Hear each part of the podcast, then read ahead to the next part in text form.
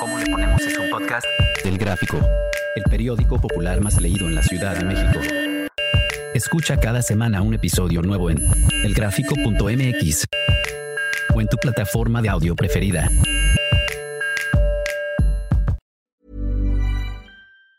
Ever catch yourself eating the same flavorless dinner three days in a row?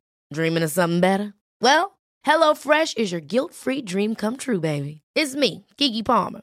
Let's wake up those taste buds with hot, juicy pecan crusted chicken or garlic butter shrimp scampi. Mm. Hello Fresh. Stop dreaming of all the delicious possibilities and dig in at HelloFresh.com. Let's get this dinner party started.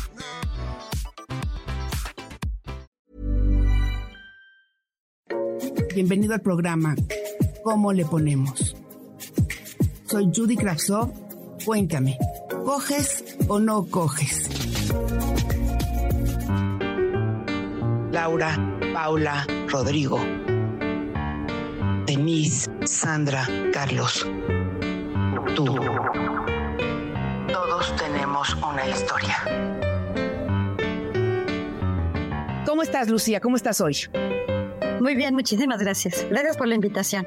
Gracias a ti por, por, por, compartir, por estar con nosotros. ¿Qué te parece si hoy nos concentramos en la gran pregunta, Lucía? Hoy, la mujer en la que te has convertido, ¿coge o no coge? ¿Coge? Sí, coge. Qué bendición que sea así. Cuéntanos, ¿cómo, cómo, cómo es tu vida sexual en este momento? Pues es diferente. Te quiero platicar y te comparto con, con tu auditorio que yo hace cinco años tuve un tema, un desequilibrio que finalmente me llevó a padecer un cáncer de mama. Y este cáncer de mama, eh, pues evidentemente ya estaba un poco avanzado, entonces tuvieron que extirparme la mama, me dieron radiaciones, me dieron un medicamento para inhibir las hormonas. Y posteriormente, eh, a los tres años probablemente, tuve una recaída. Y en esta recaída, pues evidentemente ya se afectaron otros lugares y bendito sea Dios, yo estoy totalmente sana. Pero lo que sí es una realidad es que, y bueno, hablando evidentemente de lo que estamos platicando ahorita, que es la parte sexual. Al principio me costaba un poco de trabajo, pues, ¿cómo puedo decir? Encontrar una perspectiva diferente cuando yo me veía al espejo y me veía incompleta, porque por supuesto que perdí toda una mama. Entonces era una cicatriz grande, tenía mi otra mama, pero yo me veía como al principio como diferente, como rara, me sentía como incompleta. Entonces tuvo que pasar algún tiempo y trabajar muchísimo mis emociones para que me empezara a ver nuevamente como, pues como una mujer que soy. O sea, tener una mamá, no tener una mamá, eh, no tiene nada que ver con lo que tú eres en esencia, que eres una mujer. Y evidentemente poderme abrir nuevamente y poderme, pues, entregar a los placeres sexuales. Entonces, este, es un proceso, ¿eh? No es tan fácil de pronto sentirte de esta manera. No, no es tan fácil. Mi primer miedo era cómo iba a reaccionar mi pareja. O sea, al no encontrar, evidentemente al encontrar esta gran cicatriz y verme así, te juro que yo veía los, los anuncios estos de los cigarros, donde está la señora horrendamente mutilada y yo me veía o me proyectaba de esa manera y me da muchísima pena que mi pareja me viera. Entonces, realmente fue un trabajo muy interesante el empezar a entender que yo soy yo, independientemente de, lo que le pase a mi cuerpo. O sea, finalmente, si a mí me hubieran mutilado o me hubieran quitado el dedo gordo del pie, evidentemente es menos visible, pero lo que voy es que yo no dejo de ser Lucía. Y finalmente, el hecho de que me hayan quitado una mamá tampoco significa que yo dejé de ser Lucía. Y al contrario, aprendí a amar a Lucía de esta manera y aprendí a crecer con ella y me di cuenta que eran solo patrañas mías en mi cabeza. Mi pareja nunca dejó de desearme por, por no tener una mamá. Y incluso llegué de repente a soñar con el hecho de que en esa cicatriz que podía hacer, evidentemente tenía la opción de reconstruir la mamá y poner otra, pero en realidad decidí no hacerlo. Y entonces yo empecé a pensar que probablemente me podía tatuar. Y empecé incluso a escoger qué tipo de tatuajes eh, yo quería ponerme. Me quería poner como un rosal pero finalmente no lo he hecho. Y no lo he hecho porque mi piel todavía en esa zona es como, está como todavía sensible, porque además de la cirugía me radiaron. Y entonces realmente no me gustaría meterle más estrés a la piel de esa zona, pero sí se me haría súper divertido poderme poner una calcomanía o algo así superficial. y estarme cambiando seguido este, este tipo de imágenes en esa parte que ahora es una cicatriz. Entonces me era súper, súper bonito. O sea, creo que he encontrado incluso una estética diferente. Luego, finalmente, ya superé esta parte y te digo que incluso ya empiezo a soñar con cosas que pueden ser hasta sexy y sorprendentes, porque así como a las mujeres nos gusta de pronto ponernos lencería roja, lencería negra, este, pues ahora cada vez pienso en que podría sorprender a mi pareja con un, con una calcomanía tatuaje diferente. Entonces sería como muy divertido, como en el juego sexual, digamos. Te quiero hacer una pregunta porque entramos al tema muy profundo. Cuando empezó la enfermedad, sí cambió tu relación con tu pareja, con tu sexualidad. Fue un paréntesis y el hecho de que ahorita te sientas otra vez segura fue un proceso. Sí, por supuesto. O sea, de hecho, cuando recién recibes un diagnóstico de este tamaño, tu vida entra en pausa. O sea, estás tan aterrada, tienes tantos sentimientos encontrados, etcétera, que lo último que piensas sinceramente es en la sexualidad. O sea, tu vida de verdad sexual, si te refieres a eso, entra en pausa, pero por completo. Haz de cuenta que se va a cero. Porque finalmente y además está tocando una zona que, participa, digamos, en este, este intercambio sexual. Entonces, en ese momento, pues aparte de que estás aterrada por el diagnóstico, empiezas a recibir tratamientos, empiezas a recibir, pues sí, tratamientos, quimioterapia, radioterapia y la cirugía, etcétera, que deja esa zona pues imposibilitada para, para poder participar, digamos. Entonces, ese proceso también para tu compañero, acompañarte en ese proceso valiente, también te da esos factores que después te permiten amar con o sin mama, ¿no? O sea, porque cuando es una relación que pasa por esto, hay mucho muestra de cariño, de preocupación, miedo a perderte, pues fíjate que sí, no. Te voy a decir, yo tengo la gran fortuna de, de verdad lo digo en serio, de tener una persona junto a mí que, a pesar de que la vida nunca ha sido por completo miel sobre hojuelas, hemos tenido muchísimas diferencias en la vida. En este momento tan crítico en mi vida, él, él demostró una extraordinaria solidaridad. Entonces, eh, realmente jamás, jamás reclamó, intentó, al contrario, él estaba totalmente volcado a que yo saliera adelante y me sintiera bien y encontrara mis, me dejó el espacio para que yo pudiera encontrar mis propios recursos internos para salir adelante, que yo encontrara mis propias respuestas, mis propios caminos y nunca me presionó de ninguna manera. Entonces esto es una cosa maravillosa, pero yo pienso que soy una mujer afortunada porque también conozco el caso de muchas mujeres que en cuanto el hombre se entera de que tienen este problema, pues eh, digamos que huye, la verdad es que no tiene nada que ver con ellas. Tiene que ver con el hombre que no es capaz de, tiene tanto miedo que no es capaz de enfrentar la situación que está viviendo su pareja y prefiere evadirse y se va de escapando a otra parte, que no tiene nada que ver con ellas. Que ellas son maravillosas y que si aprovechan ese momento de crisis pueden renacer de una manera impresionante y que el problema, repito, no es de ellas, sino es de esos hombres que tienen a su lado que son hombres que no son capaces de enfrentar esto de una manera madura, adulta, tienen muchísimo miedo y prefieren huir. Eso es lo que pasa muchas veces. Que el sexo masculino huye en un momento así. Y es lo que yo te decía, que, que el hecho de que tu pareja haya vivido contigo la enfermedad, el, proceso de las quimios, hace que tengas una, algo tan íntimo y tan fuerte que ya la mamá o no la mamá vale madres. Evidentemente sí, para él. O sea, finalmente él, él nunca lo vio como rechazo, como yo pensaba que iba a ser. No, no, no. Pero sí tiene que ver, o sea, digamos que la aceptación de él ayudó muchísimo para que yo misma me aceptara. No sé si me explico. En ningún momento hubo un tema de rechazo, repulsión, todo lo que yo me imaginaba en mi cabeza, eso nunca existió. Al contrario, me tocaba esa parte como si estuviera tocando una mama.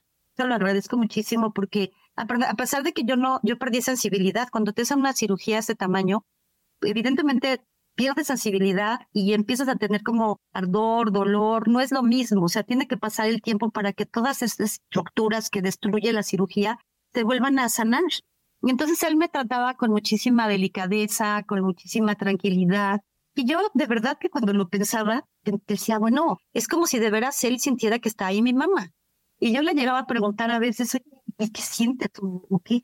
Dijo, nada, eres tú eres tú y gran parte de la, del estímulo sexual se da en la mente, me decía. Entonces, yo en realidad estoy sintiéndote a ti, además tienes a la, otra. Entonces me decía, en realidad estoy tocaba lo que quería tocar. Entonces, como él me daba esa seguridad también, yo poco a poco fui, fui entendiendo y me fui, lo fui asimilando y fue cuando ya llegué a tener una propia definición y que te digo que ahora incluso lo veo como un, un terreno fértil como para vivir otro tipo de, de sueños o, pues sí, de experiencia. Me conmueve mucho tu historia y creo que a todas las mujeres que te estamos escuchando nos estás dejando una gran enseñanza porque la enfermedad te fortalece, eso es lo que tú nos estás diciendo. Sí, por supuesto. O sea, yo lo que te puedo decir es que yo he vivido un proceso tan interesante en donde yo era otra antes de esta enfermedad y no sé si has escuchado hablar de que pues son señales que nos manda el cuerpo para avisarnos que algo no está mal con nosotros, de que algo no está bien con nosotros. Y tenemos que entender cuáles son esas emociones que nos han estado minando durante tanto tiempo que al final se expresan en estos tipos de desequilibrios, que en este caso este desequilibrio se llama cáncer y que en este caso este desequilibrio se manifestó en la mama. Todo tiene un sentido, todo tiene un sentido, yo lo he estudiado, yo ya reconozco ese tipo de, de mensajes, digamos, y, entonces los puedo corregir. Entonces yo tengo un lema que dice, sanas, digamos, sanas la mente, cura el cuerpo. Entonces yo me la tarea de sanar mi mente, de sanar mis emociones, y eso hizo que curara mi cuerpo. evidentemente yo en un proceso, viene la pandemia, se vuelve a presentar la enfermedad, como te dije, tuvo una metástasis, y en lugar de, o sea, sí, evidentemente al principio es un shock otra vez, pero al final entendí que yo estaba en el proceso, que todavía no había logrado tocar eso que tenía que tocar para finalmente sanar. Después, la pandemia no fue fácil para nadie, para ninguno. Entonces vino a agregar, en mi proceso de sanación vino a agregar un factor, otra crisis que me hizo retroceder un poco. Pero finalmente ahorita estoy feliz, estoy limpia, estoy en el proceso nuevamente. Yo estoy abierta totalmente ahora a escuchar a mi cuerpo. Y entonces desde que me empieza a dar, yo empiezo a, a preguntar qué es esa señal, qué me está tratando de, de decir. Le digo que, que yo estoy tratando de entender y logro detener el síntoma, logro, de, logro detener lo que yo quiero detener, pero en, verdad yo me pongo a trabajar mentalmente. Te sientes plena porque tienes una vida que te, te sientes triunfadora, por decirlo de alguna manera, ¿no? Tal vez la palabra triunfadora no, no, no sea como la correcta, pero por fin estoy con Lucía. Me amo, me acepto, me perdono, porque yo sé que hago lo mejor que puedo con el nivel de conciencia que tengo. Y entonces ya no es estarme cortando la vena porque dije, porque no dije. Es simplemente estoy en un proceso de aprendizaje, de experiencia. Eso venimos a esta vida a experimentar. Entonces yo doy gracias por todas las experiencias que he tenido y las que sigo teniendo todos los días. Y si una experiencia, desde mi punto de vista, porque la única que puede opinar de mi vida soy yo, porque yo soy la única autoridad en mi vida.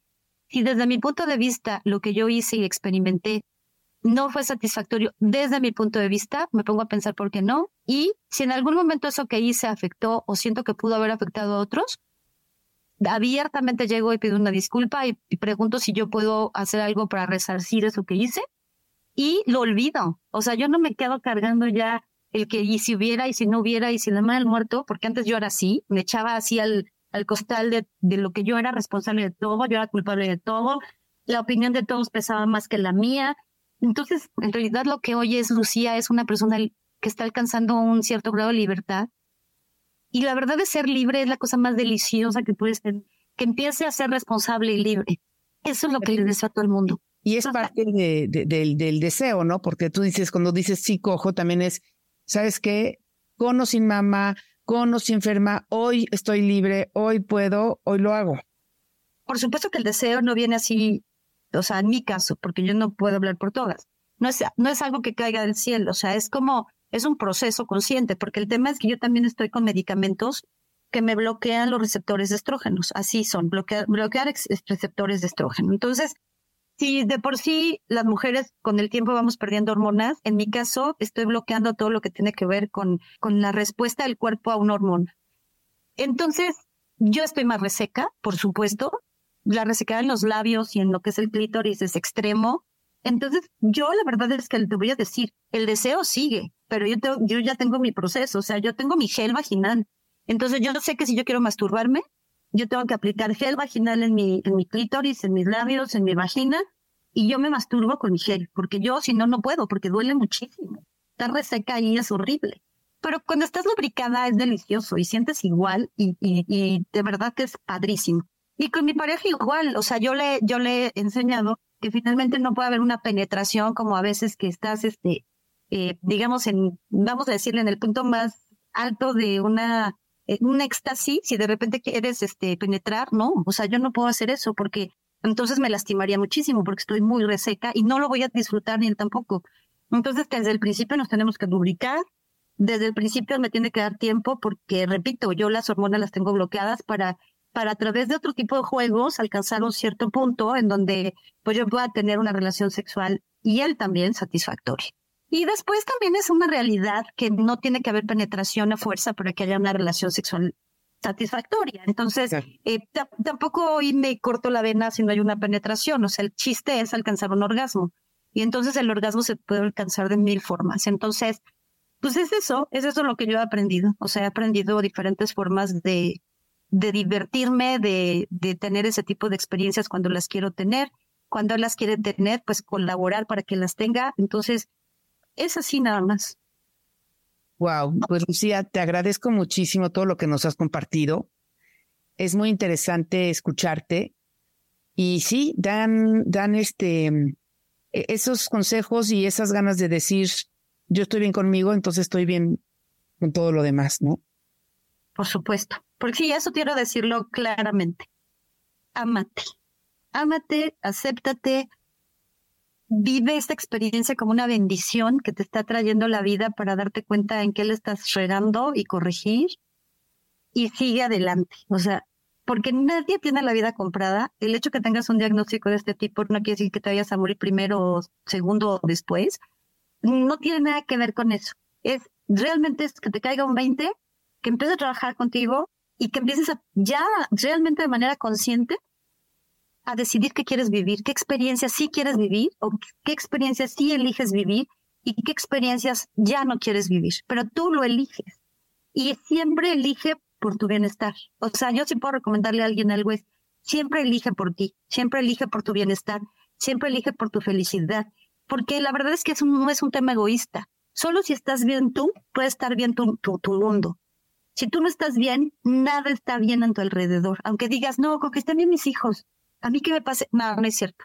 Si tú no estás bien, tus hijos tampoco están bien. Primero tú, después tú y al último tú. Sana, sana tu cuerpo y vas a sanar tus relaciones. Eso es lo más importante, que trabajes en ti. Y pues yo he trabajado mucho en mí, he tenido muchas ayudas, he ido a cursos, hoy doy cursos, eso ha sido maravilloso para mí. Pues Lucía, muchísimas gracias. Déjame preguntarte si dónde te podemos contactar por sí, porque la verdad que lo que traes es muy valioso. Si me pueden mandar un WhatsApp al 55 54 31 06 45, ahí me pueden contactar. Pues muchísimas gracias. Te estoy muy agradecida. Tu participación es muy valiosa y eres una mujer muy valiosa en este mundo y qué bueno que estás ayudando a quien puedes. Claro que sí, con muchísimo gusto. Te agradezco la entrevista y ojalá alguien esté escuchando que, que realmente yo pueda, pues no sé, ser como que un botoncito para, para que pueda intentar cosas diferentes. Y con muchísimo gusto. Gracias.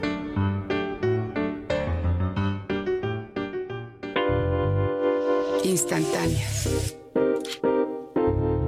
de Judy Kravtsov.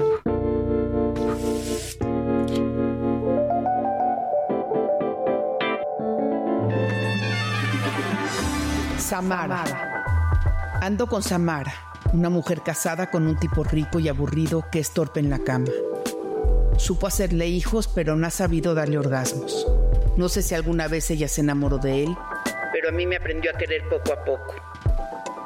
Sin darse cuenta, se enganchó de la forma espléndida y atípica en la que me gusta hacerlo.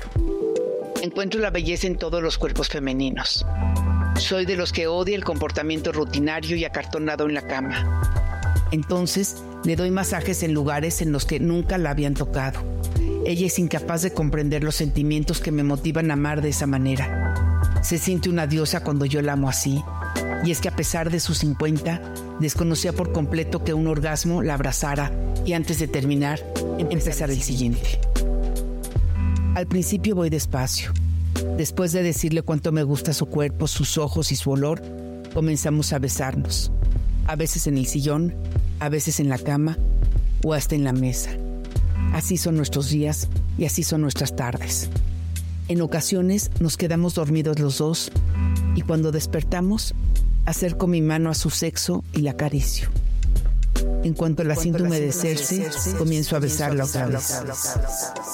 Me gusta que su deseo parezca insaciable, que su cuerpo ceda sin límites y se abra para dejarme estar en ella y hacerla feliz.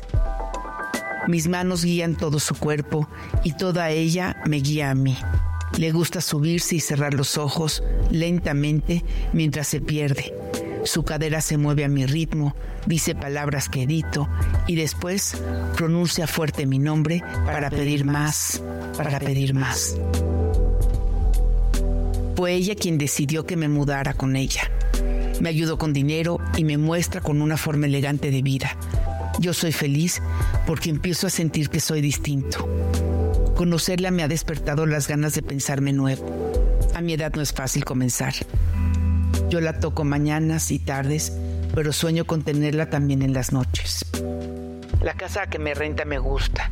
Incluye sus deseos sexuales en cada punto del lugar. Tal vez algún día lo nuestro termine y yo regrese a mis rumbos y a mi casa, pero ahora también la quiero amar, la quiero cuidar, cortejar y hacerla feliz por primera vez en su vida. Caliente por saber. No hay nada que le guste más a mi marido que estar cómodo flojeando frente al televisor. Se arrana y la única palabra que se le oye decir es pásame, pásame y pásame que si la cerveza, el vino, una servilleta, las aceitunas. Quiere ver todas las películas. Es verdad que entre semanas se levanta a trabajar, pero yo también. Llega casi de noche cansado y yo también. Pero no puedo pasar los puentes y los fines de semana con esa actitud. Termino desparramada y sin voluntad. Se me pega su inacción. ¿Qué me recomiendas? Ada, la desfasada. Antes de que arranque el día, sal de casa, ve a hacer ejercicio, ve al mercado, a caminar y a disfrutar de la mañana en actividad. Cánsate, engéntate y llega a casa a las 2 o 3 de la tarde cuando te sientas con ganas de descansar.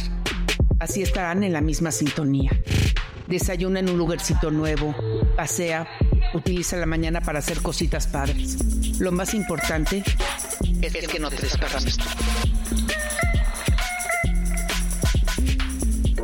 Bienvenido al programa ¿Cómo le ponemos? Soy Judy Kravsov. Cuéntame, ¿coges o no coges? Es el momento de conocer a los hombres que llevan sobre sus puños la reputación del boxeo mexicano. En sus palabras, nos contarán su historia de boxeo, cómo aprendieron a esquivar los golpes de la adversidad y su camino hasta convertirse en ídolos mundiales. Soy Rodolfo Rosales y a nombre del gráfico les doy la bienvenida a Tarima, Brava. Brava. Choquen los guantes.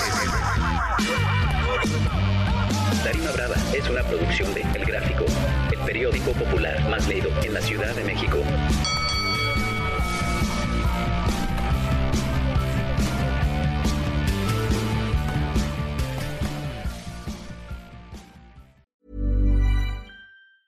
Even when we're on a budget, we still deserve nice things.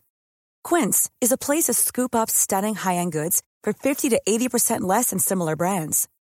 They have buttery soft cashmere sweaters starting at $50, luxurious Italian leather bags, and so much more. Plus, Quince only works with factories that use safe, ethical, and responsible manufacturing. Get the high-end goods you'll love without the high price tag with Quince. Go to quince.com slash style for free shipping and 365-day returns. ¿Cómo le ponemos es un podcast del Gráfico, el periódico popular más leído en la Ciudad de México. Escucha cada semana un episodio nuevo en elgráfico.mx o en tu plataforma de audio preferida. El periódico popular más leído de la Ciudad de México.